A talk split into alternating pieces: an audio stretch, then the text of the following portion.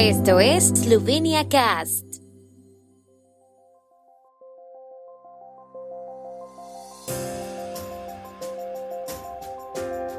Noticias.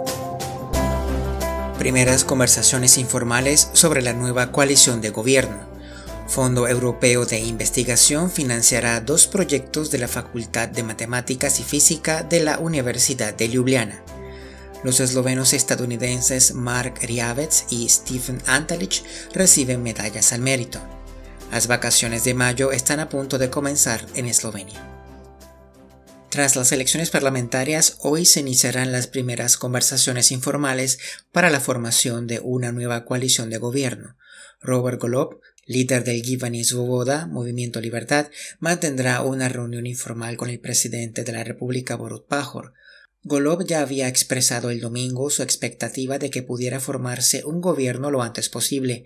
Anunció conversaciones con otros partidos de centro izquierda y se espera que hoy comiencen las primeras conversaciones para formar una coalición con los socialdemócratas. El jefe del partido izquierda Luka Mesets y Golob ya habían mantenido conversaciones ayer y Golob no tiene ninguna reserva a la hora de esperar la decisión de Mesets para mantener conversaciones de coalición, según anuncia el partido izquierda. Marusa Bradac y Franz Forstnerich de la Facultad de Matemáticas y Física de la Universidad de Ljubljana han recibido subvenciones del Fondo Europeo de Investigación Advanced Grant por un valor de 3.6 millones de euros. Bradac estudiará las primeras galaxias y por tanto los orígenes del universo. Su equipo de investigación utilizará datos del nuevo telescopio espacial James Webb lo utilizará para estudiar la edad oscura, cuando las primeras galaxias ionizaron el hidrógeno neutro y transformaron el universo. Forstnerich pasará a investigar una nueva clase de variedades complejas. A diferencia de las otras, estas variedades tienen una estructura máximamente flexible que permite una plétora de mapeos holomórficos. El fondo seleccionó 253 proyectos para su financiación de entre 1.735 solicitudes.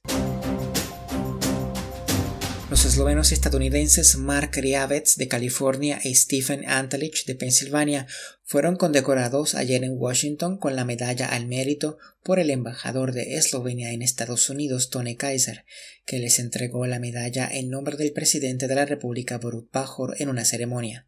Riavec, antiguo cónsul honorario de Eslovenia en Los Ángeles, recibió la medalla por su contribución al reconocimiento de Eslovenia y su reputación en los Estados Unidos, mientras que Antalic, fundador de la Asociación de Ciudades Hermanas de Bethlehem y Murska Sobota, recibió la medalla por sus méritos en la preservación de la identidad nacional eslovena entre sus compatriotas en los Estados Unidos.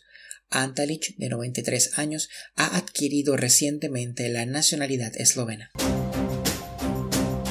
Hoy es el último día de clase antes de las vacaciones de mayo para unos 268.000 escolares, que tendrán seis días libres. Volverán a la escuela el próximo martes. Hasta entonces, tras dos años de tregua por la epidemia de COVID-19, muchos sitios ofrecen programas completos de actividades vacacionales. En Ljubljana, los centros juveniles Jóvenes Dragones estarán muy ocupados estos días. Los escolares podrán socializar en una variedad de talleres gratuitos como fotografía, arte, deportes.